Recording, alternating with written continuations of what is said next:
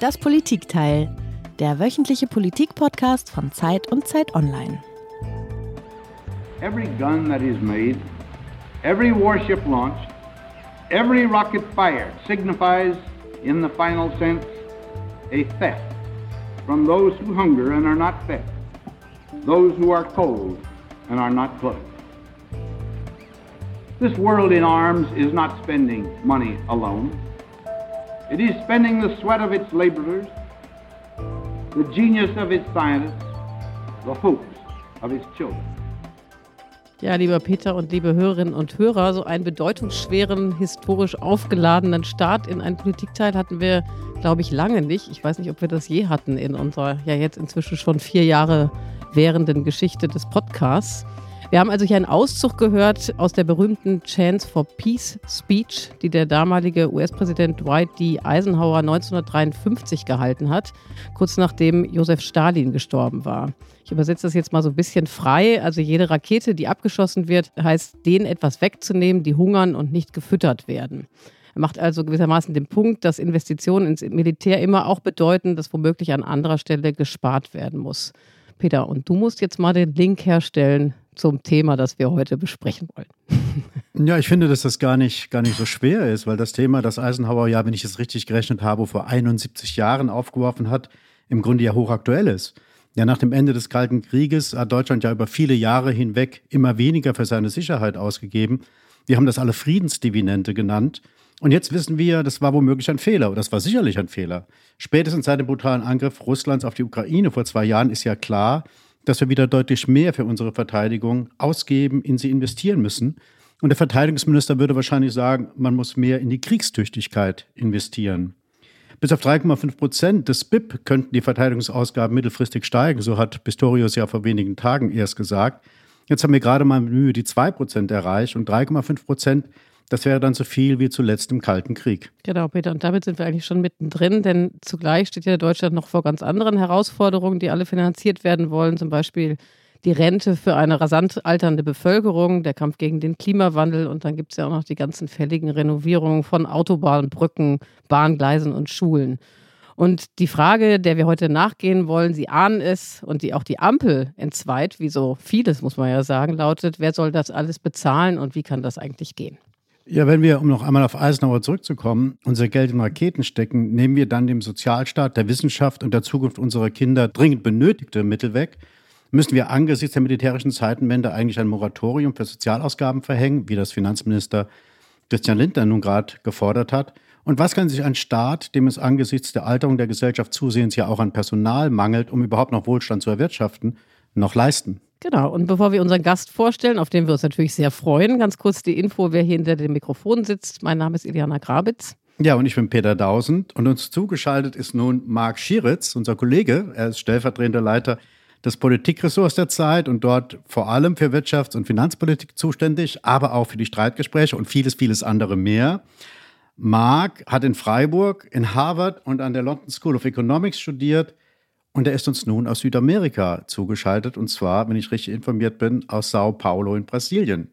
Und er ist nämlich dort, wie passend, gerade mit dem Finanzminister unterwegs. Genau, und äh, wir müssen uns wirklich sehr bedanken, Marc, weil der Zeitunterschied ist zwar nicht ganz so groß, wie ich erst dachte, es sind ja nur vier Stunden, ja, aber bei uns, Stunden. liebe Hörerinnen und Hörer, ist es gerade 10.51 Uhr und bei Marc noch sehr früh morgens. Und da wir noch ein paar technische Probleme hatten, hat das Ganze noch ein bisschen länger gedauert.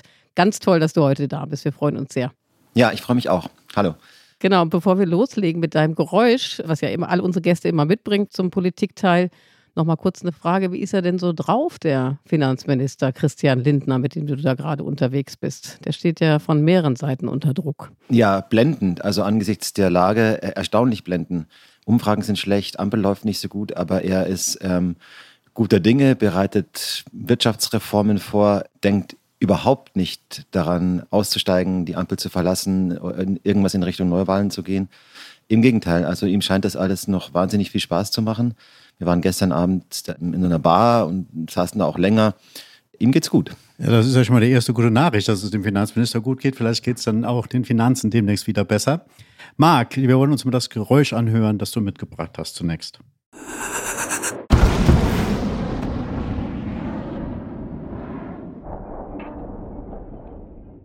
Marc, das hört sich irgendwie militärisch an, aber was genau ist es denn, was wir da gehört haben? Ja, das ist ein, ein Marschflugkörper der Marke Taurus um den ja gerade gestritten wird in der, in der Ampel und überhaupt in, äh, in der ganzen Ukraine-Debatte. Und die Frage ist eben, ob Deutschland die auch liefern soll oder nicht liefern soll, neben den anderen Waffen. Und passt damit zu unserem Thema, nämlich was liefern wir und, und äh, wer kommt für die Kosten auf. Sicherheit gibt es nicht zum Nulltarif. Sicherheit kostet Geld. Wir wissen, dass auch Extremwetter in Deutschland enorme Schäden verursachen. Alleine 80 Milliarden Euro seit 2018 und die wirtschaftlichen Folgekosten bis zur Mitte des Jahrhunderts werden je nach Ausprägung der Klimakrise auf mehrere hundert Milliarden Euro geschätzt. Gleichzeitig haben wir einen riesigen Sanierungsstau an den Schulen, also an den Gebäuden, schlicht äh, und ergreifend. Nicht nur die moderne Ausstattung, sondern auch die Gebäude müssen saniert werden. 50 Milliarden Euro Sanierungsstau wird geschätzt. Die Energiewende wurde jahrelang viel zu zögerlich vorangetrieben. In den vergangenen 10, 15 Jahren hat der Staat zu wenig in unsere Infrastruktur und in die Digitalisierung investiert.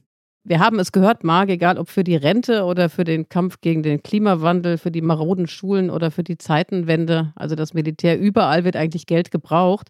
Große Frage am Anfang, aber mal so Daumen hoch, Daumen runter von dir. Mit ein klein bisschen Erklärung wäre natürlich auch noch ganz gut, kann das Deutschland eigentlich schaffen, was da vor uns liegt? Ja, also das ist ja eine komplizierte Frage, die, die man vielleicht zweiteilen kann. Wenn du die Frage stellst, kann Deutschland das bezahlen, dann problemlos. Also wir haben zwar Löcher im Haushalt, wir haben zwar Haushaltsverhandlungen, aber diese Art von Geldknappheit ist ja eine artifizielle Geldknappheit. Wir haben die nur, weil die Schuldenbremse in der Verfassung steht. Und die kann man natürlich aus der Verfassung auch wieder rausnehmen, so wie man sie einmal reingenommen hat. Die ist ja nicht schon immer da, das ist ja nicht eine heilige Schrift, sondern es war eine politische Entscheidung. Und es gibt diese Debatte ja gerade auch. Ähm, wir haben gehört, dass auch in der CDU sich die Stimmen derjenigen mehren, die das die eine Reform zumindest der Schuldenbremse äh, fordern. Rhein hat sich jetzt auch geäußert, der hessische Ministerpräsident, andere Ministerpräsidenten auch. Das ist zwar jetzt nicht realistisch, weil die FDP nicht mitmacht und weil die Union auch jetzt natürlich der Ampel diesen Gefallen nicht tun wird. Aber ich gehe wirklich fest davon aus, dass nach der nächsten Bundestagswahl eine solche Reformdebatte beginnen wird, an deren Ende dann auch eine Reform der Schuldenbremse steht. Und da kann man sich verschiedene Dinge vorstellen. Man kann Militärausgaben rausrechnen, man kann äh, sagen höhere Schuldenkriterien da reinschreiben, so dass wir sagen perspektivisch auf jeden Fall in der Lage sein werden, diese Ausgaben im Haushalt darzustellen. Also wir können das dann da alles irgendwie unterbringen da können wir vielleicht gleich noch drüber reden. Die, die Frage ist dann aber, ob sozusagen dann das ökonomische Grundproblem auch gelöst ist. Weil das wäre ja einfach, ja, wenn ich einfach nur alles, was ich ausgeben will, mit Schulden finanziere, dann gäbe es ja keine Ausgabengrenzen mehr. Das wäre ein bisschen Schlafenland. So ist es natürlich nicht. Und, und glaube ich, das ist der Punkt, über den wir uns auch noch unterhalten sollten. Ja, aber noch zunächst einmal so vielleicht so ein bisschen zur besseren Einordnung, auch für uns alle. Wenn man das vergleicht zu früheren finanziellen Krisen, die es gab, finanziellen Engpässen, die es in Deutschland immer wieder mal gab, ist das eine größere Krise, in der wir uns gerade befinden, oder relativiert sich das doch, wenn man es historisch ein bisschen vergleicht? Die finanzielle Krise meinst du? Ja. Wir sind, es ist ja nicht so, dass Deutschland vor der Staatspleite steht oder sowas. Also wir haben eine relativ niedrige Schuldenquote von um die 60 Prozent. Es ist auch im historischen Vergleich nicht besonders schlimm. Andere Länder haben deutlich, deutlich mehr. Frankreich über 100, USA über 100. Also wir sind da wirklich bei der Verschuldung äh, Musterschüler. Andere Länder haben aber eben nicht diese Restriktionen. Andere Länder machen diese Schulden einfach. Und man muss sich halt jetzt anschauen, was haben wir sagen, im, an Geldausgabemöglichkeiten und wie verhält sich das zu den Ausgaben? Und da würde ich schon von einer historischen Dimension sprechen. Ihr habt es ja auch angesprochen, es ist ja nicht nur diese militärischen Zusatzausgaben, es kommt die Klimatransformation hinzu, es kommt äh, die Alterung der Gesellschaft hinzu. Und das sind alles Dinge, die extrem viele Ressourcen verschlingen und die alle in einem normalen Haushalt abzubilden, das ist schon eine historische Herausforderung. Es fängt in diesem Jahr schon an. Also wir stehen ja eigentlich schon mitten in Haushaltsverhandlungen. Nicht mal der 225er Haushalt wird sich ohne Einsparungen darstellen lassen oder Steuererhöhungen, muss man auch immer sagen. Äh, so, und das wird natürlich äh, perspektivisch eher noch zunehmen. Äh, es gibt, es gibt das Sondervermögen für die Bundeswehr von, von 100 Milliarden, aber das ist irgendwann auch weg. Also spätestens 28, vielleicht auch früher, weiß man nicht genau. So, und dann ist die Frage, wie geht es dann weiter? Insofern würde ich da schon von einer historischen Dimension sprechen. Und diese historische Dimension, die haben wir ja doch eigentlich nicht alleine gepachtet. Ne? Also wenn wir da jetzt nochmal einen internationalen Vergleich anstrengen, nachdem wir jetzt gerade über den historischen Vergleich gesprochen haben, Alle anderen Länder oder viele andere Länder stehen ja auch vor dem Problem, den Klimawandel, den Kampf gegen den Klimawandel bezahlen zu müssen, Aufrüstung zahlen zu müssen und die demografische Krise im Grunde bezahlen zu müssen. Ist da Deutschland im internationalen Vergleich noch härter betroffen, weil wir uns eben auch sehr abhängig gemacht haben vom billigen russischen Gas? Ja, also in gewisser Weise ja. Wir haben auch, wir sind auch sehr industrieabhängig. Deutschland ist ein Industrieland. Der Anteil der Industrie an der Wertschöpfung ist relativ hoch, höher zum Beispiel als in Frankreich. Und die Industrie leidet gerade besonders an sagen, der, der Änderungen der Weltkonjunktur, der Fragmentierung des Welthandels, dem, der Schwäche in China. Das sind alles so ein bisschen Sonderfaktoren. Trotzdem ist natürlich jetzt, wenn man sozusagen langfristig denkt, die Herausforderung ist auch nicht so viel geringer in anderen Ländern. Da stehen wir alle vor ähnlichen Problemen. Die anderen haben halt alle keine Schuldenbremse. Das ist vielleicht der Unterschied. Und da ist die Frage, ob sie sich deshalb vielleicht auch leichter tun, diese Dinge anzupacken. Ja, da würde ich an der Stelle nochmal gerne auf den gut gelaunten Finanzminister zurückkommen. Du hast ja gerade gesagt, dass auch in der CDU die ersten Stimmen laut werden, die sagen, wir müssen eigentlich die Schuldenbremse reformieren, also nicht abschaffen, sondern reformieren. Wie reagiert denn so der Finanzminister abends beim, an der Bar was sagt er denn da, wenn auch die konservativen Ökonomen irgendwie sagen, die Schuldenbremse muss reformiert werden, jetzt kommen die konservativen Politiker und er ist der Einzige oder einer der ganz, ganz wenigen, die noch sagen, nee, das ist alles die falsche Richtung. Glaubt er denn, dass er die Weisheit da allein für sich gepachtet hat oder wie argumentiert er das? Na, also er argumentiert inhaltlich und politisch. Inhaltlich argumentiert er, wenn wir erstmal, also argumentiert, es könnte natürlich sein, dass es bestimmte Gründe gibt, eine Reformen anzustrengen, damit die Schuldenbremse nicht ganz so streng ist. Aber wenn wir erstmal anfangen, dann boxt der Pandora, ja, dann will jeder was und dann geht alles komplett schief. Kann ja auch sein. Also Politik ist halt, wie sie ist. Das ist die inhaltliche Argumentation. Politisch argumentiert er, das sollen die doch alle mal machen. Dann ist die FDP im Wahlkampf die einzige Partei, die sich als Stabilitätsgarant für die Staatsfinanzen inszenieren können wird. Und dann ist es gut für uns. Also er sieht darin glaube ich, taktisch eher einen Vorteil als einen Nachteil, wenn jetzt alle anderen das wollen. Also er plädiert für die Beibehaltung der Schuldenbremse, das ist das eine. Eine andere Argumentation seinerseits ist ja, um diese ganzen Herausforderungen zu stemmen, müssen wir anfangen zu sparen. Ja? Und da steht er nicht ganz alleine, wollen wir mal zwei Töne hören, die das uns hier so ein bisschen deutlich machen. Mir geht es nicht darum, dass wir jetzt Dinge abschaffen müssen. Ähm, darüber kann man auch diskutieren. Aber das Wichtigste ist, dass nicht immer neue Subventionen neue Sozialausgaben, neue Standards mhm. dazukommen. Wir haben bereits relativ viel. Wenn es uns gelänge, mal drei Jahre mit dem auszukommen, was wir haben, ja. dann wäre das ein ganz wäre großer vor allen Dingen der Finanzminister sehr glücklich. Kanonen und Butter, es wäre schön, wenn das ginge, mhm. aber das ist Schlaraffenland, das geht nicht. Sondern es ist Kanonen ohne Butter. Also wir haben hier zwei Töne gehört. Einmal von unserem Finanzminister Christian Lindner, das war der erste. Bei Maybrit Illner war das, glaube ich. Und der zweite Ton von Clemens Fuß, dem IFO-Chef, der eigentlich in die ähnliche Richtung argumentiert und im Grunde die Argumentation auch von dem Eisenhower aufgreift. Das sind ja jetzt schon, fangen wir erstmal so an mit der rhetorischen Bewertung des Ganzen. Das sind ja schon heftige Ansagen, finde ich, ne? weil sie ja auf eine Weise die Sicherheit der Freiheit gegen Sozialausgaben ausspielen, gegeneinander ausspielen. Jetzt haben wir im Moment eine Situation, wo unheimlich viele Leute sich gefrustet fühlen, abgehängt fühlen und äh, unter anderem deswegen auch zur AfD überlaufen. Und da würde mich mal dein Blick darauf interessieren. Findest du so eine Rhetorik in dieser Situation fahrlässig, weil es sozusagen noch weiteren Frust schürt? Oder kann man nicht auch andersherum sagen, es ist mündigen Bürgerinnen durchaus zuzumuten und vielleicht auch richtig, eben diese angespannte Wirtschaftslage deutlich zu machen? Ich finde es richtig zu sagen, was Sache ist und äh, nicht zu glauben, man könne das irgendwie wegnuscheln und dann merkt es niemand, weil es wird ja jemand merken. Es gibt ja einen Unterschied zwischen Clemens Fuß und Christian Lindner in dem Beitrag gerade eben. Lindner sagt ja, um das zu finanzieren, müssen wir die Sozialleistungen kürzen. Und Fuß sagt ja sozusagen allgemeiner, ein bisschen allgemeiner, man kann nicht alles zugleich haben. Und das ist, glaube ich, ein total wichtiger Punkt. Also man kann in der Tat nicht alles zugleich haben, aber man kann sich überlegen, wer die Kosten trägt, das ist dann wiederum schon eine politische Entscheidung. Und vielleicht gehen wir auf das Beispiel ein, das er gemacht hat, dieses Kanonen ähm, versus Butter Beispiel, das Clemens Booster aufgebracht hat. Das ist ein Beispiel, das kommt aus, das steht so in fast allen wirtschaftswissenschaftlichen Lehrbüchern. Die Idee ist, wir stellen uns vor, es gibt ein Land, da arbeiten, keine Ahnung, tausend Leute, ja, fiktives Land. Und die können zwei Sachen herstellen. Die können Kanonen herstellen mit ihrer Arbeitskraft oder sie können Butter herstellen mit ihrer Arbeitskraft. Die arbeiten alle maximal, ja. Und dann ist natürlich unmittelbar einsichtig, wenn ich sage, ich brauche mehr Kanonen, keine Ahnung, ja, 100 Leute mehr in die Kanonenfabrik, dann fehlen diese 100 Leute in der Butterfabrik. Das heißt, ich habe dann ich kann weniger essen sozusagen, ne? weil ich mich mal Sicherheit hat einen Preis und dieses Mehr an Sicherheit erkaufe ich mir mit einem weniger an Nahrung.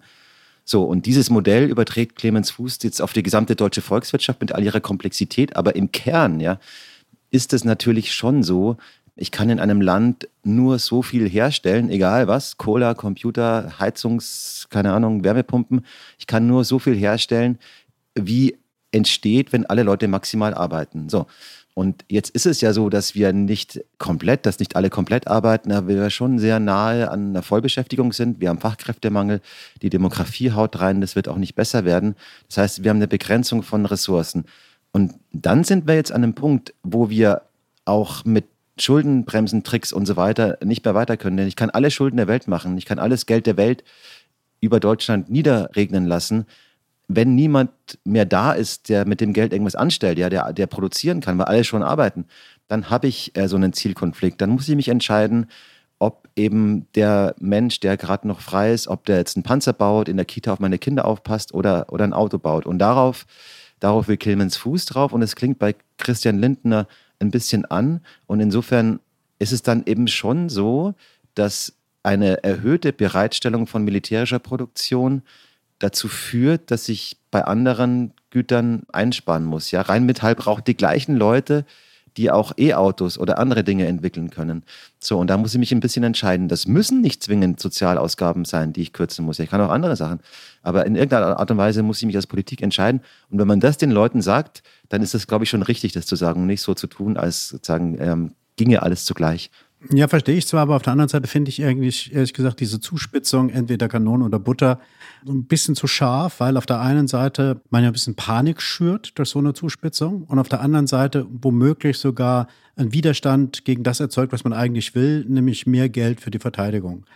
Also ist es von Fuß geschickt, so zu argumentieren, dieses Bild so aufzugreifen, dass es ökonomisch unter Fachleuten sozusagen gängig ist, okay. Aber ist es, in, ist es äh, richtig, das auch in die, in die Bevölkerung so hineinzutragen? Ja, das ist ein guter Punkt, glaube ich. Ich meine, Fuß greift das auf, weil es natürlich ein bisschen Spaß macht, wenn man sich ein bisschen gruselt, glaube ich, und weil es natürlich einfach das Modell ist, mit dem Ökonomen über dieses Thema nachdenken. Also es kommt aus den 50er Jahren.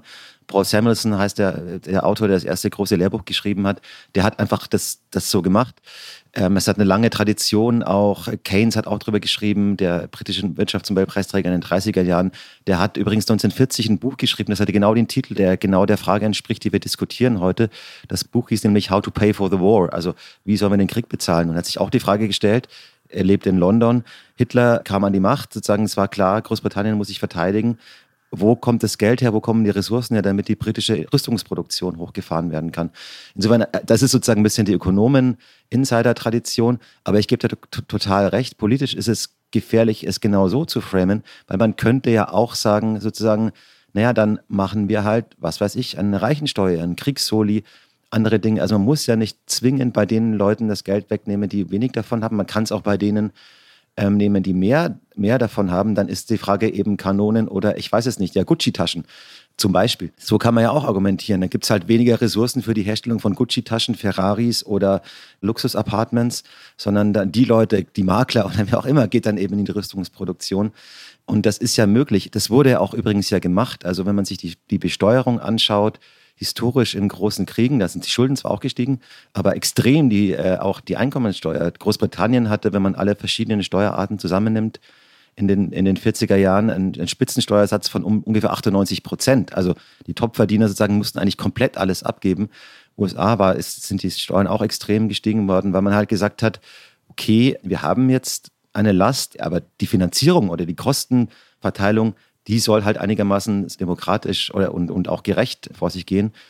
Und das finde ich ein bisschen, das vermisse ich ein wenig an der politischen Debatte jetzt, die wir gerade haben, dass also ganz wenige Leute eigentlich so argumentieren. Also nicht mal bei den Grünen, die sagen dann halt Schulden, ja, ja, ja. Und da würde ich eben sagen, das greift zu kurz. Dauerhaft Wehrausgaben über Schulden ist nicht sinnvoll. Muss schon jemand wirklich tatsächlich verzichten. Aber warum spricht man nicht über andere Modelle des Verzichtens und immer gleich sozusagen über das Sozialausgabenmodell? Hm. Also du hast ja eben, also jetzt waren wir gerade schon bei den Steuererhöhungen, das ist sozusagen, dass man an der Einnahmeseite dreht, aber du hast ja eben selber gesagt, im Grunde genommen geht es ja um die Diskussion, das Tischtuch ist zu kurz. Ne? Also wir können natürlich ganz viel Geld frei machen, aber wenn die menschlichen Ressourcen fehlen, dann hilft uns das im Grunde nicht weiter. Jetzt hast du gesagt, Sozialausgaben, man muss ja nicht unbedingt da kürzen. Wo könnte man denn sonst deiner Ansicht nach kürzen?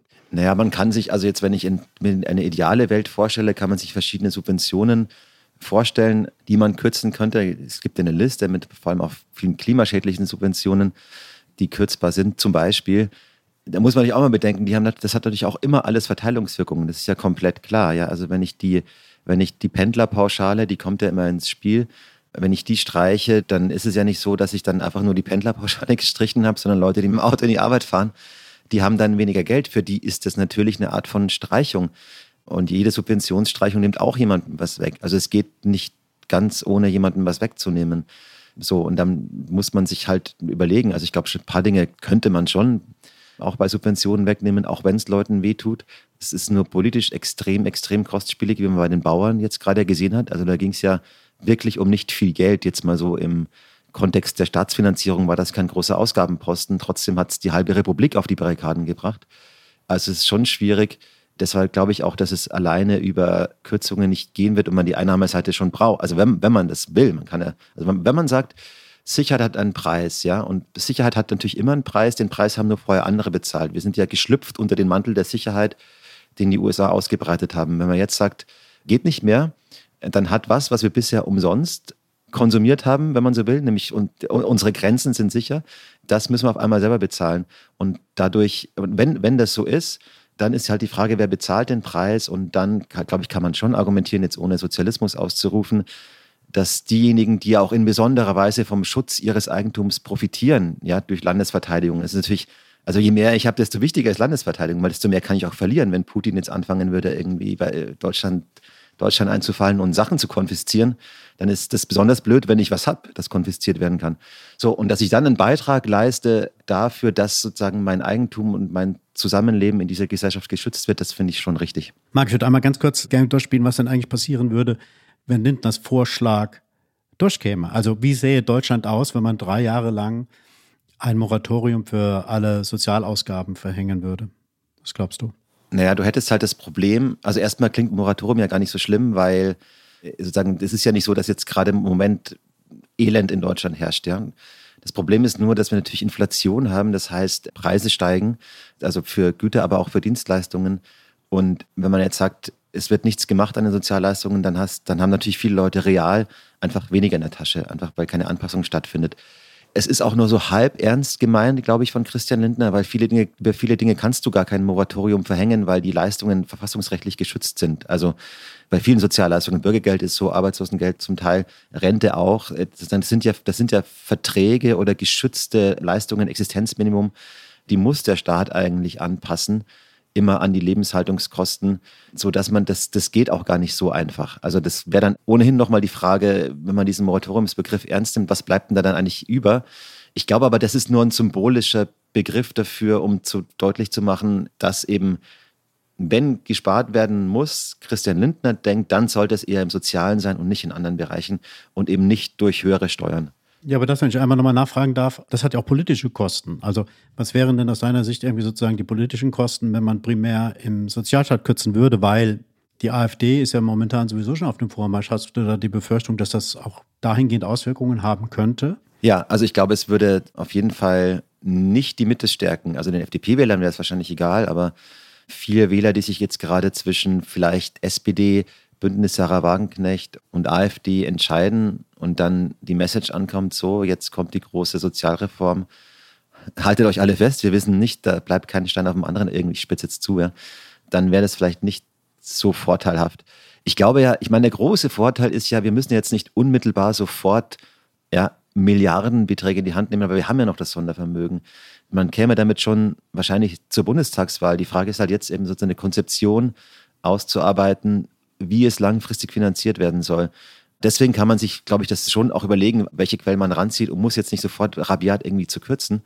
Und deswegen ist, glaube ich, auch diese Steuerdebatte dann vor allem wahrscheinlich im, im nächsten Bundestagswahlkampf relevant. Da kommen wir gleich noch zu. Ich habe noch mal eine Frage, eine Nachfrage zu den Sozialausgaben. Ich fand das interessant, wie du dieses, äh, diese Idee von so einem Moratorium gerade dechiffriert hast. Und nichtsdestotrotz schwingt ja bei Lindner dann immer so Ressentiment, so Kritik an dem fetten Sozial, deutschen Sozialstaat mit. Ne? Da würde mich auch noch mal interessieren, Wie stehen wir da eigentlich da, jetzt auch nochmal im internationalen Vergleich mit unseren Sozialausgaben? Also sind die übermäßig hoch und sind die übermäßig stark gestiegen in den vergangenen Jahren? Nee, das sind sie nicht. Also die Sozialausgaben sind eigentlich, also die sind schon gestiegen, aber sie sind eigentlich gemessen der Debatte, die es darüber gibt, vergleichsweise stabil jetzt Anteil am, am BIP, wenn man sich das anschaut. Also es gab schon eine Ausweitung. Es gab auch eine Ausweitung, und das hat das Institut für Weltwirtschaft in Kiel gemacht. Die haben sich angeschaut, die, den Anteil der Verteidigungsausgaben an der Wirtschaftsleistung und an, am Staatshaushalt und den Anteil der Sozialausgaben. Und wenn man diese Kurven sieht, wenn wir jetzt TV wären, könnten wir sie einblenden, aber wenn man sich diese Kurven anschaut, dann sieht man schon, dass mit dem Ende des Kalten Krieges und dem Fall der Mauer die Sozialausgaben, also der Anteil der Sozialausgaben zugenommen hat und der Anteil der Verteidigungsausgaben runtergegangen ist. Deswegen auch hier wieder dieses Narrativ Kanonen versus Butter. Ähm, also da gibt es schon eine Bewegung, aber das ist jetzt nicht exzessiv in keiner Weise, sondern es ist halt einfach im Rahmen des, der sozusagen politischen Präferenzen, die Regierungen haben, wenn sie regieren. Also wir haben, also es gibt bestimmt viele Sozialleistungen, über deren Sinnhaftigkeit und Anreizkompatibilität und sowas man streiten können, aber dass wir einen maximal aufgeblähten Sozialstaat haben, der immer weiter und immer, immer und immer weiter wächst, das stimmt einfach nicht. Der wächst natürlich, da gibt es ja immer Zahlen, die kursieren, der Sozialanteil, äh, eine Billion Sozialausgaben und so weiter auf Rekordniveau. Das ist halt problematisch, weil also alles ist in einer Welt, in der Preise steigen, ist alles immer auf Rekordniveau. Die Steuernahmen sind auch immer auf Rekordniveau. Die Wirtschaftsleistung ist immer auf Rekordniveau, weil natürlich nominal Sachen einfach immer teurer werden. Ja? Die Löhne sind auch immer auf Rekordniveau. Ja? Wenn dein Lohn nicht gekürzt wird, sondern du normale Tarifsteigerungen hast, hast du immer mehr, mehr, mehr, mehr, mehr. Aber das heißt ja noch nicht, dass es wirklich real auch mehr sind, wenn man Preise rausrechnen würde. Und wenn man das eben tut, dann sieht es längst nicht mehr so dramatisch aus. Langfristig fehlt die Finanzierung. CDU-Verteidigungspolitiker Roderich Kiesewetter setzt auf eine Ausweitung des Sondervermögens. 300 Milliarden ist sicherlich eine notwendige Summe, aber es nützt gar nichts, wenn sie zweckentfremdet wird. Ja, Marc, das Thema haben wir schon mal angerissen. 100 Milliarden Sondervermögen stehen im Raum. Zwei Drittel sind bisher ungefähr abgeflossen oder verplant. Zumindest mal das. Und jetzt gibt es die Forderung, vor dem Hintergrund der Einschätzung von Experten, die 100 Milliarden reichen nicht, die Forderung, dass man 200 oder 300 Milliarden Sondervermögen insgesamt auflegen muss. Wie siehst du das? hältst du das für gerechtfertigt? Ja, das ist ja in Wahrheit also nichts anderes als äh, eine Reform der Schuldenbremse in anderem Namen. Also man kann die Schuldenbremse reformieren und sagen, ich darf mehr Schulden machen, oder man kann die Schulden Sondervermögen nennen und es in die Verfassung reinschreiben. Aber letztlich läuft das ja auf selber hinaus. Also ein Sondervermögen ist ja nichts anderes als eine Verschuldung. Also es ist ja auch lustig, dass es immer Sondervermögen heißt, aber in Wahrheit heißt es die Möglichkeit zur Aufnahme von Schulden, um bestimmte Dinge zu finanzieren. In, in dem Fall eben zweckgebunden. So ist das ja mit den 100 Milliarden gemacht worden. Man hat die in die Verfassung reingeschrieben. Das ist eine Änderung der Verfassung, genau wie, der, wie, wie die Schuldenbremse auch. Man braucht Zweidrittelmehrheit. Da war die Union noch bereit dazu. Jetzt ist sie es nicht mehr, zumindest die Führung der Union. Deswegen ist das, wäre das eine Möglichkeit, um zumindest das finanzielle Problem, über das wir auch schon gesprochen haben, um das in den Griff zu bekommen. Sozusagen hat man wieder mal Zeit gekauft, mehr Zeit, weil es wären ja 300 Milliarden, um diesen Aufbau, Wehrhaftigkeit, Aufrüstung, wie, auch immer man das nennen will, um das zumindest erstmal finanziell zu stemmen. So, da muss man sich dann äh, eben das auch über das Ökonomische nachher noch Gedanken machen, über die Frage, wer kann das dann alles herstellen und so weiter. Aber das wäre natürlich eine, eine Möglichkeit. Ich kann mir nur, also ich glaube, dass wenn die Union die nächsten Wahlen gewinnt, dass sie dann eher den Weg über eine Reform der Schuldenbremse gehen wird, als sozusagen Sondervermögen an Sondervermögen an Sondervermögen zu ketten, das ist ja auch nicht schön. Also dann hast du dann eins für die Verteidigung, dann brauchst du vielleicht nochmal eins fürs Klima und irgendwann hat das ja dann auch nichts mehr mit einer normalen Haushaltsführung zu tun, dass irgendwie verschiedene Töpfe da irgendwie Zeug hin und her geschoben wird. Und jedes von diesen Vermögen braucht eine Grundgesetzänderung. Die parlamentarischen Verhältnisse sind ja auch nicht auf ewig stabil. Ja, was ist denn, wenn es keine Zweidrittelmehrheit mehr gibt von demokratischen, an der Sache orientierten Parteien? Deswegen wäre meine Prognose, dass man dann erstmal eine Reform der Schuldenbremse in Angriff nehmen würde und nicht über immer neue Sondervermögen gehen würde. Hm, du sagst, dass man wahrscheinlich auf eine Reform der Schuldenbremse hinausläuft, würde ich auch denken. Jetzt mal die Frage an den Ökonomen in dir. Also es ist wahrscheinlich politisch überhaupt nicht durchsetzbar, aber wäre nicht die bessere Variante, dann einfach zu sagen, wir verzichten ganz auf das Ding? Du hast ja auch zu, zu, zu Beginn zu Recht vielleicht gesagt, andere Länder werden nicht durch Schuldenbremsen behindert, anders als wir. Ja, also ich persönlich fände das richtig, aber da ist dann schon auch bei den Ökonomen, die im Prinzip gegen die Schuldenbremse sind, da gibt es auch viele, die sagen, lieber Reform als ganz weg. Das ist ein bisschen, das ist so eine weltanschauliche Frage, die Das dahinterliegende Dilemma ist ja, dass man argumentiert, Politiker denken nur an die nächste Wahl, tun alles, um die Leute glücklich zu machen und hauen das Geld raus, das für die kommenden Generationen eigentlich auch noch zur Verfügung stehen oder verbraten, das ja zur Verfügung stehen sollte.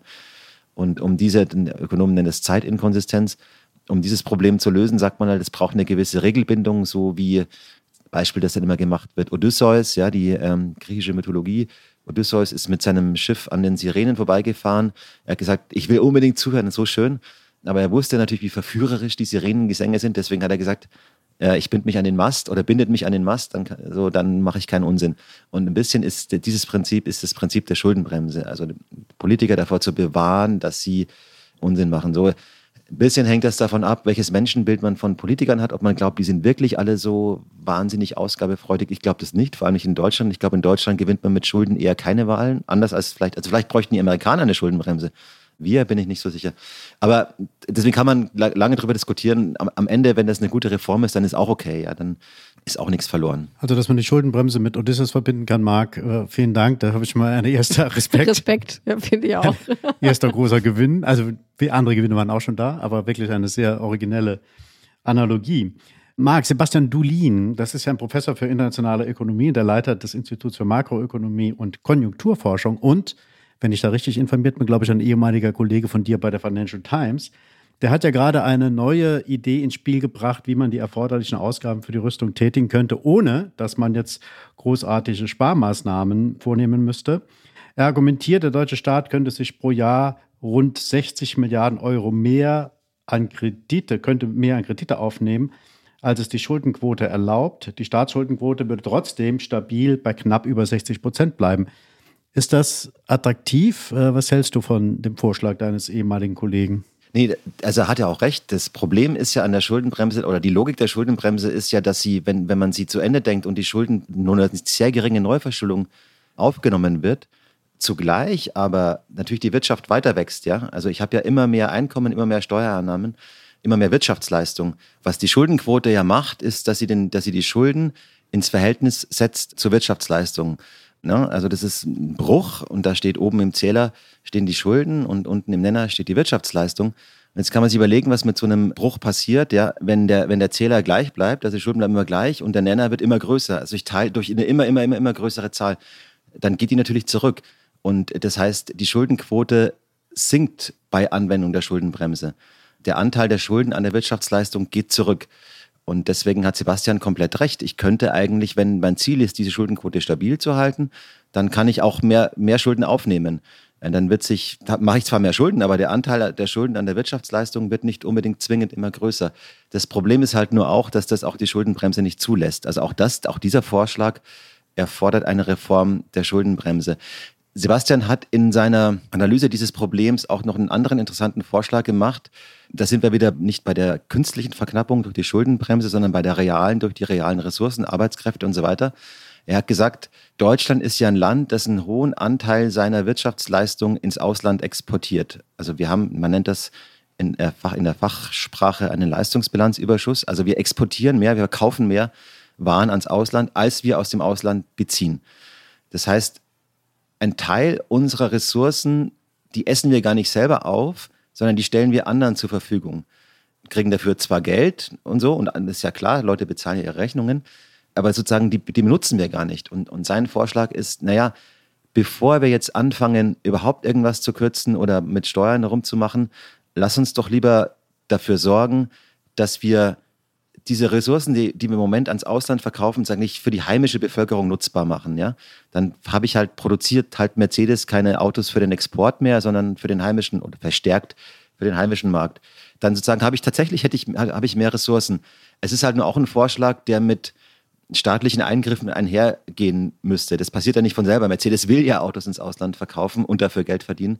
Also auch da habe ich das Problem letztlich nicht gelöst, oder komme ich nicht daran vorbei, dass ich staatliche Interventionen, die in Richtung wahrscheinlich dann auch Kriegswirtschaft oder sowas gehen müssten, brauche, um dieses Ergebnis herbeizubringen?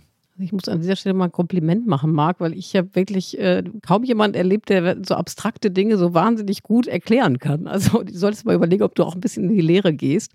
Aber ich, wenn ich dir so zuhöre und auch äh, sozusagen mich damit beschäftigt habe, was der Sebastian Dulin da vorgeschlagen hat, muss ich sagen, dass ich doch eher das Gefühl habe, dass ich zu der Gruppe der Odysseus-Befürworter oder der Befürworter der Odysseus-Theorie gehöre.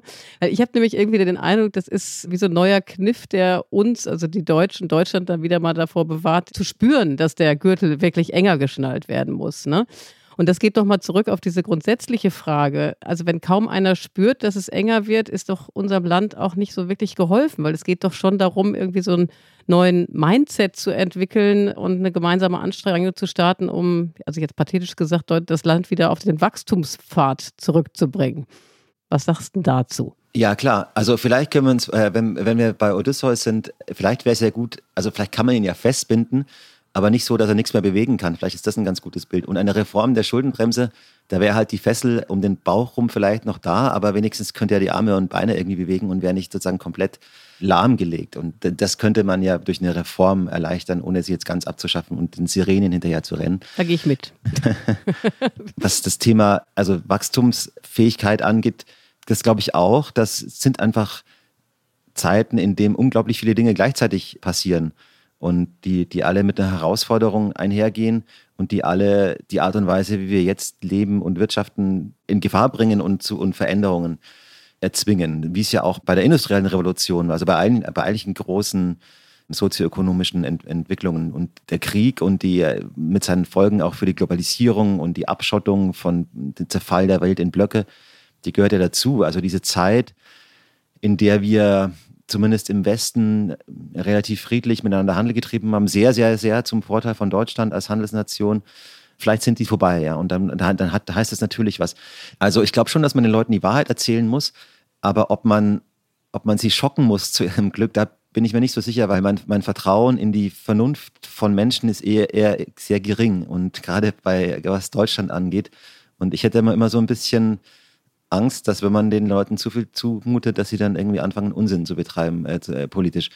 Und deswegen würde ich schon, glaube ich, ist schon wichtig, also du kannst ja nicht komplett ab, das ist ja so, also Dinge haben einen Preis und wenn Dinge einen Preis haben, dann kann man den nicht wegzaubern. Dann wird er bei Leuten aufschlagen. Aber ich glaube schon, dass es wichtig ist, dass es ein bisschen gerecht zugeht und eben nicht nur eine Gruppe oder ein Teil der Gesellschaft damit konfrontiert wird. Du hast gerade von Unsinn gesprochen, Marc. Da wollen wir uns auch mal gerade anhören, was unser Finanzminister und unser Wirtschaftsminister unlängst von sich gegeben haben. Der Bundeswirtschaftsminister hat heute ja äh, bestätigt, dass nach seiner Prognose die deutsche Wirtschaft in diesem Jahr nur um 0,2 Prozent wachsen wird. Und damit werden wir wieder in der Schlussgruppe der entwickelten Wirtschaftsnationen sein. Ich finde das nachgerade peinlich und in sozialer Hinsicht gefährlich. Tja, Marc, was ist davon zu halten, wenn die Verantwortlichen für die Situation sich im Prinzip selbst beschimpfen? Ja, die beiden sollten sich einfach mal zusammensetzen.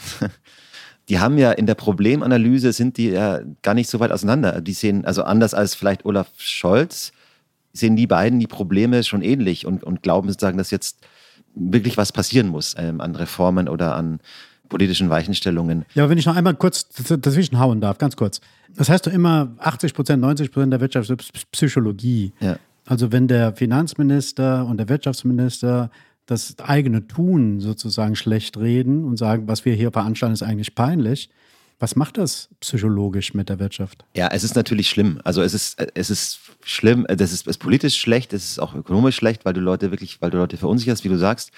Deswegen sage ich auch, die sollten sich zusammensetzen und mal in Ruhe reden, was sie eigentlich wollen. Ich glaube nur, dass das Grundproblem, das zu solchen Aussagen führt, wirklich das Problem der Ampel ist. Und das ist mir jetzt hier auch mit den, in den Tagen mit Lindner nochmal klar geworden. Dass ich glaube, zumindest in seiner Analyse, das Problem der Ampel ist einfach, dass die drei Parteien von völlig unterschiedlichen ideologischen Richtungen herkommen, unterschiedliche Wähler im Blick haben und letztlich auch unterschiedliches wollen. Also deswegen, man hat jetzt hat immer diese Minimal, diese Kompromisse, die sind ja zum Teil auch nicht so schlecht, wie sie geredet werden, die gibt es halt. Aber sozusagen, wenn es, wenn da ein Kompromiss irgendwie geht in Richtung, keine Ahnung, äh, Schuldenbremse nicht antasten, dann sagt die FDP, ist genau das, was wir wollen und noch viel mehr. Und die Grünen sagen, ist genau das, was wir eigentlich nicht wollen. Und wenn wir gewählt werden, passiert das Gegenteil. Du hast also drei Parteien, die eigentlich was Unterschiedliches wollen und zusammengehalten werden von dieser, von dieser Situation nach den Wahlen, die halt keine andere Regierung zugelassen hat. Und eigentlich wissen die das auch alle und sie passen einfach nicht zusammen. Und deswegen ist es ja auch so, dass jede Kleinigkeit, Bezahlkarte, irgendwas ja natürlich immer an diese ideologischen Grundfesten rührt und immer zum, deswegen massiv auf, in Streit endet und aufgeladen werden kann. Und es braucht extrem viel politische Energie und politisches Kapital, äh, um den Laden zusammenzuhalten. Und, und so, das ist, glaube ich, so, so denken die alle. Und das ist einfach das Problem dieser Regierung. Das ist wirklich, das gab es, glaube ich, auch bei vorherigen Regierungen nicht. Also natürlich auch die GroKo war am Ende eine Kompromissregierung, aber da gab es nicht diese gravierenden ideologischen äh, Konflikte, die sind ja fast Feindbilder, wie zum Beispiel zwischen FDP und Grünen. Aber jetzt mal weg von den ideologischen Konflikten und von der Parteipolitik und zurück zu den wahren Zahlen. Also 0,2 Prozent BIP-Wachstum ist natürlich auch alles andere als rosig. Und deswegen nochmal die Frage an dich. Also wie, für wie besorgniserregend hältst du denn die gegenwärtige Lage? Wie dramatisch ist es denn wirklich? Ja, also ich finde dramatisch und peinlich, ich, ich würde das Vokabular nicht nehmen. Es ist schon eine Herausforderung, wie man wie man es vielleicht nennen könnte. Aber es ist jetzt nicht so, dass wir unmittelbar vor Massenarbeitslosigkeit oder Staatsbankrott oder sowas stehen. Überhaupt nicht. Ja, guckt euch den Arbeitsmarkt an. Wir haben eben immer noch trotz dieser äh, niedrigen Wachstumsraten einen sehr, sehr guten Arbeitsmarkt. Nach bestimmten Kriterien haben wir auch Vollbeschäftigung. Wir haben irgendwie keine, keine Rentenkürzungen gehabt und solche Dinge. Wir hatten einen, einen massiven, wirklich massiven Verlust bei den Reallöhnen durch die Inflation im letzten Jahr. Das war wirklich massiv, das war vier Prozent ungefähr. Glaube ich, gab es auch noch nie in der Geschichte der Republik. Also da hat das wirklich durch den Krieg und durch die Verteuerung von Energie haben die Leute wirklich was abbekommen, was vielleicht auch ein bisschen was von, an der, von der Wut erklärt, die man sieht. Aber das ist ja jetzt wieder vorbei. Die Inflation ist zurück. Die Löhne, wenn man sich Tarifabschlüsse anschaut, was vereinbart äh, wurde, steigen die Löhne auch wieder. Also wir haben sozusagen eher, würde ich sagen, langfristige Probleme, aber es ist nicht so, dass jetzt morgen hier der Standort in sich zusammenfällt. Und auch deswegen finde ich dieses Vokabular problematisch von den beiden. Es ist natürlich auch klar, warum das, also sie benutzen das, um den Weg zu bereiten für die Maßnahmen, die ihnen vorschweben. Also Habeck-Reform der Schuldenbremse, Lindner ähm, Steuersenkungen. Und deswegen wird die Lage auch ein bisschen schlecht geredet, glaube ich, um zu sagen, ja, aber wenn, ihr, wenn wir das machen, was ich will, dann wird es besser. Aber Marc, was siehst du denn aktuell als das größte Problem an? Also es vergeht ja kaum ein Tag, wo nicht irgendjemand über die Bürokratie sich beklagt, über die ausgerufene Bürokratie, obwohl die Ampel ja genau den Kampf gegen die Bürokratie als eines ihrer Hauptziele ausgerufen hat. Es ist die Besteuerung, es ist der Fachkräftemangel. Also was macht dir momentan in der wirtschaftlichen Situation am meisten Sorgen? Bürokratie und Genehmigung ist immer ein Problem. Äh, das kannst du aber auch nicht so schnell ändern. Da gibt es auch ein paar Sachen, die auf den Weg gebracht worden sind. Aber in einem föderalen System mit Kommunen, so viele Leute mitreden, kann man das nicht von heute auf morgen ändern. Deswegen, ja, also es ist ein Problem, aber da, das, glaube ich, lässt sich nicht so schnell lösen. Und da wird ja auch schon was getan. Ich glaube tatsächlich, für die Zukunft ist das Fachkräftethema schon ein sehr, sehr entscheidendes. Einfach, weil man, es fängt ja auch schon bei der Kinderbetreuung an, ja. Wenn du nicht genug Erzieher hast und Erzieherinnen, dann fällt die Kita aus, können die Leute nicht arbeiten gehen, dann sozusagen, das pflanzt sich fort wie so eine Kaskade durch die Wirtschaft. Deswegen ist, ist das, glaube ich, ein wirklich ein zentrales Thema für die Zukunft, weil es auch schlimmer werden wird durch die Demografie. Und dann haben wir, glaube ich, schon so Themen wie äh, einfach Transformation in irgendeiner Art und Weise ähm, anleiten. Und da es ist ein Dilemma und da muss man schon, muss man schon immer schauen. Natürlich willst du nicht einen Staat haben, der jetzt genau vorschreibt, welches Produkt wann wo produziert wird. Das wäre totaler Unsinn. Das ist ja das Horrorszenario, das Christian Lindner an die Wand malt. Aber es geht halt auch nicht komplett ohne staatliche Bereitstellung von Infrastruktur, ähm, Ladesäulen bei Elektromobilität und so weiter. Also so, da das ist dann viel Kleinzeug irgendwie, ist gar nicht so spannend, darüber zu reden.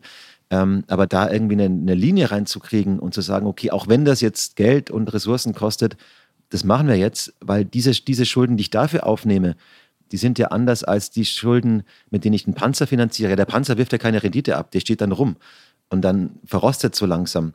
Wenn ich jetzt eine Schule baue, ich weiß es nicht, ja, irgendwie ein Unternehmen baue, dann wird das in Zukunft produziert, das trägt zum Wachstum bei, dann ist es was ganz anderes. Und, und glaube ich, da ist es einfach wirklich komplett legitim, wenn der Staat sich auch stärker engagiert. Machen andere Länder ja auch. Guckt euch an, USA, China, ganz massiv. Und in den USA läuft es großartig, ja. Ich meine, die haben zwar ihre sozialen Probleme, aber ökonomisch hat Joe Biden das wirklich meisterhaft hinbekommen. Hohe Wachstumsraten, sehr stark steigende Löhne, auch im unteren Lohnsektor. Selbst in den USA sozusagen die Geringverdiener äh, sehen wieder besseren Zeiten entgegen. Das ist schon Erfolg. Und ein bisschen was von dem zu replizieren hier in Deutschland, will ich schon für sinnvoll halten. Würdest du für sinnvoll halten, aber man hat ja den Eindruck, wenn man die Ampel sich anschaut, dass es äh, an der dafür notwendigen Einigkeit mangeln wird. Ne? Jetzt steht ja sozusagen der nächste Haushalt bevor. Was ist denn deine Prognose da? Denkst du, dass der das, die Verhandlungen darüber das Zeug dazu haben, die Ampel noch vor der nächsten Bundestagswahl zumindest an ihre Grenzen oder sogar zum Auseinanderbrechen zu bringen? Oder manövrieren wir uns durch und das ist dann das große Thema für den Wahlkampf? Ja, wir manövrieren uns durch. Also man wird, man muss ja den Haushalt beschließen für 2025. Und dann muss man, das ist auch vorgeschrieben, eine sogenannte mittelfristige Finanzplanung machen. Also du musst ungefähr sagen, was in den Jahren bis 2028, wie sich Einnahmen und Ausgaben entwickeln. So, und das ist genau ja die Zeit, in der das Sondervermögen wegfällt. Also da kann man, das hat schon Potenzial, eine Regierung zu sprengen. Aber man wird natürlich, oder also nicht natürlich, man wird es so tun, das, das, sagen einem auch eigentlich alle, die sich auskennen und die daran beteiligt sind. Man wird dann halt sagen, da gibt es Handlungsbedarf in der Zukunft, der dann angegangen werden muss, weil der Haushalt, sozusagen, weil da noch was fehlt. Man wird es aber nicht jetzt schon alles verhandeln und damit die Regierung zum Scheitern äh, bringen. Also man wird sich irgendwie durchmogeln, ein bisschen kürzen hier und da bisschen, man darf jetzt ja auch wegen der schlechten Konjunktur im Rahmen der Schuldenbremse ein bisschen mehr Schulden aufnehmen. Das ist auch so eine Logik, die in die, in die Schuldenbremse eingebaut ist. Wenn es richtig schlecht läuft, darfst du mehr Schulden machen. Gerade ist es so. Und ähm, so wird man den Haushalt beschließen und auch diese Finanzplanung irgendwie, sagen wir, so mit ein paar Buchungstricks ähm, oder halt Leerstellen, die dann da drin sind, beschließen. Und die Probleme, über die wir jetzt gesprochen haben, die werden dann einfach Wahlkampf sein. Da, da wird es dann verhandelt werden. Aber keiner also mit dem ich spreche und jetzt auch Lindner hier, hier nicht hat oder lässt in irgendeiner Weise durchblicken, dass, dass die Ampel am Ende ist oder dass man, äh, dass sie, äh, dass sie zerbrechen wird. Das, glaube ich, will einfach niemand. Ja, die Frage, Schuldenbremse ja oder nein, Steuern anheben oder Steuern senken, ausgeben oder sparen, sagst du ja gerade, wird, die, wird den Wahlkampf prägen. Wird das eine entscheidende Frage sein aus deiner Sicht? Entscheidet dieser Antagonismus, der da die meisten Leute auf sich ziehen kann, entscheidet das die Wahl aus heutiger Sicht? Ich glaube schon, weil im Prinzip wird dann in dem, im nächsten Wahlkampf die Frage diskutiert werden, wer eigentlich die Kosten trägt von den Dingen, die jetzt gerade ähm, passieren und die mit Einbußen verbunden sind. Also jetzt zu sagen, kommen wir irgendwie ein bisschen so durch, mogeln uns, mogeln uns durch, ist ja auch legitim. Ja, Politik ist ja eben Politik. Und aber dann, glaube ich, wird sich die Parteienlandschaft entlang der Linie sortieren, Wer, äh, wer sagt, so, jetzt müssen wir da nur weiter, wenn alle den Gürtel enger schnallen und wir kürzen, FDP, vielleicht teilweise Union, weiß ich nicht. Und es wird Parteien geben, die sagen, okay, ihr wisst alles, kommt was auf uns zu, aber damit das solidarisch finanziert wird, müssen wir auch über Steuern, Erbschaftssteuer, Vermögensteuer, über solche Dinge reden. Das wird eher Grüne und SPD sein. Und ich glaube schon, dass es eine sehr hohe, Mobilisierungswirkung ähm, haben kann im Wahlkampf, neben der Krieg- und Friedenfrage, sozusagen Eiskrieg und Krieg, äh, Krieg und Friedenfrage, die natürlich auch sehr stark mobilisiert.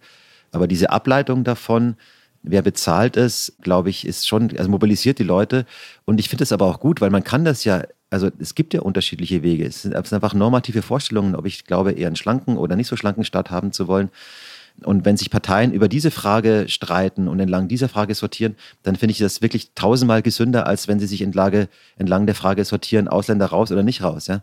Wenn eine gewisse Rückkehr ins Sozioökonomische der Debatte wäre, glaube ich, eigentlich auch, auch hilfreich für, die, für den demokratischen Diskurs in Deutschland. Trotzdem muss ich sagen, stimmt mich persönlich das ist ein bisschen unglücklich, dieses sich weiter durchwursteln. Ne? Also du stellst jetzt so da, ist ja gut und dann kann man darüber diskutieren und dann äh, positionieren sich die Parteien entsprechend ihren Linien und so weiter. Und dann wird aber im Grunde genommen geht es ja darum, wir kaufen uns Zeit, es wird alles in nächste Legislaturperiode verschoben.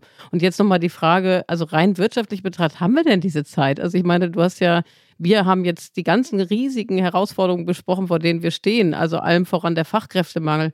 Und ich finde, man bleibt so ein bisschen mit dem Gefühl zurück, sag mal, ist das eigentlich in Ordnung, ja, sich angesichts dieser Herausforderungen jetzt einfach darauf zurückzuziehen, wie du es ja auch von Lindner erzählst, so ein bisschen berichtest, ja, wir machen jetzt einfach mal weiter und dann stehen die nächsten großen Entscheidungen in der nächsten Legislaturperiode an. Finde ich so ein bisschen besorgniserregend.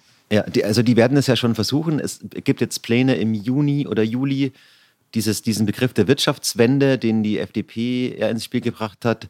Äh, Habeck hat ja auch was in die Richtung gesagt, den mit Leben zu füllen und ein paar Gesetze hinzubekommen oder Maßnahmen hinzubekommen, die so auch transformativen Charakter haben sollen, also die wirklich dann auch noch wirtschaftspolitisch was nach vorne bringen sollen. Haben wir hier auch immer versucht, mehr rauszukriegen und mit ihm darüber zu reden mir ist immer halt eben noch nicht so richtig klar, was das, also sobald das konkret wird, was es denn sein soll, das geeint werden kann in der Ampel. Und da kann ich mir irgendwie sehr, sehr wenige Maßnahmen vorstellen, die ähm, die, die zusammen hinkriegen. Deswegen glaube, ich, also wäre meine Prognose, vielleicht irre ich mir auch, ja, vielleicht überraschen uns die auch alle noch, dass da eher so so was Kleines rauskommt, wie jetzt dieses Wachstumschancengesetz. Und selbst das hat ja, musste ja ewig wochenlang im Bundesrat verhandelt werden, weil die Union wiederum nicht mitgemacht hat. Also wir müssen, glaube ich, in dieser Gleichung auch immer die Opposition mit reinnehmen, weil die eben über Bundesrat und Verfassungsmehrheit in der, beim Schuldenbremsendebatte auch eine wichtige Rolle mitzuspielen hat. Und so. Und die haben sich so verhakt. Und ich glaube, das Ziel der Union ist einfach, die Ampel abzuschießen. Da geht es nicht darum, äh, das Land nach vorne zu bringen. Ist ja auch legitim, ist ja die Opposition. So, deswegen glaube ich einfach, dass, ich würde mir auch wünschen, dass schneller was passiert, aber es wird einfach nicht was Großes passieren vor der Wahl, wäre meine Prognose. Also solange es die Ampel noch gibt, müssen wir jetzt die Flop 5 noch schnell irgendwie unterbringen, weil wir steuern ja so langsam auf eine Stunde zu oder relativ schnell auf eine Stunde zu. Deshalb muss ich dich bitten, Marc, bei deinen Flop 5, die du dir hoffentlich äh, überlegt hast, kurz, bündig und knackig zu sein.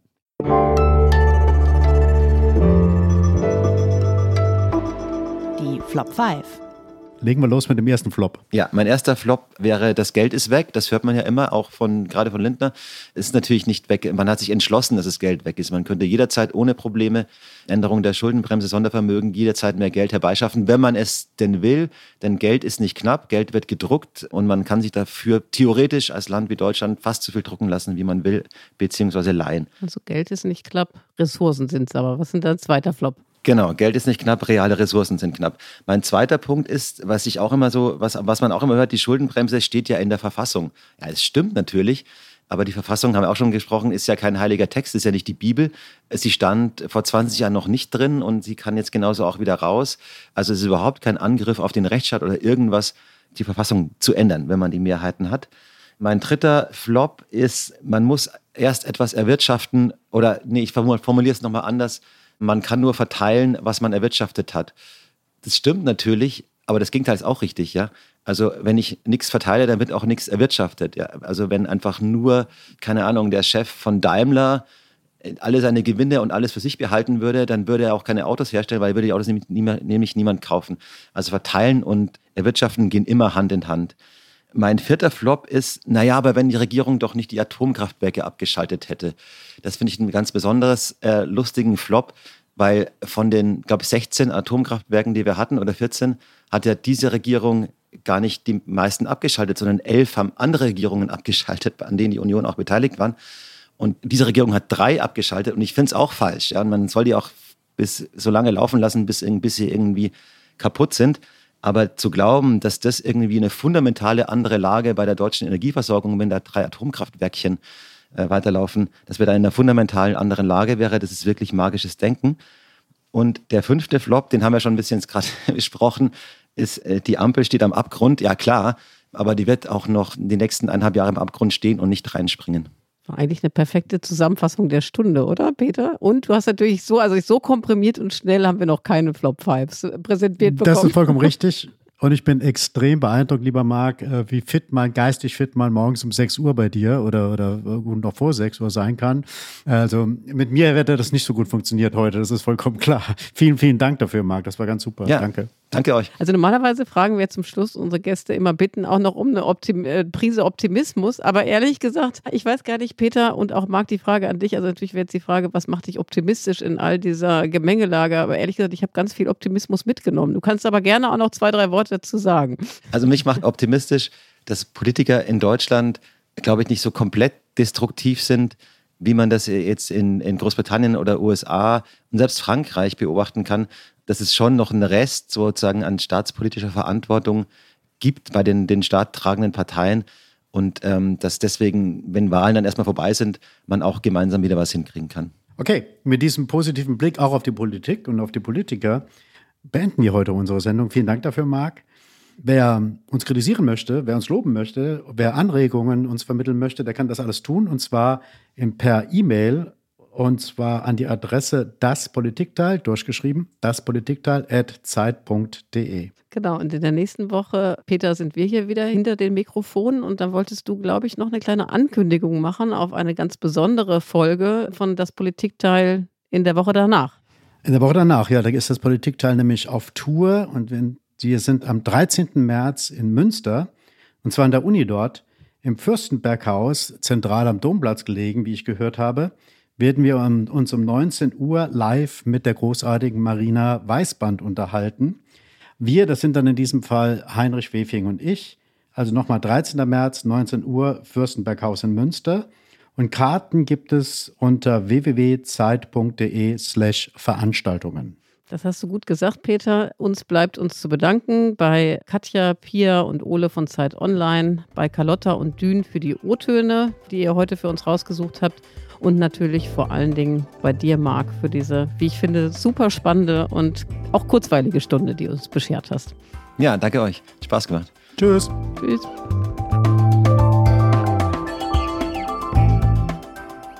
Das Politikteil ist ein Podcast von Zeit und Zeit Online, produziert von poolartists.de.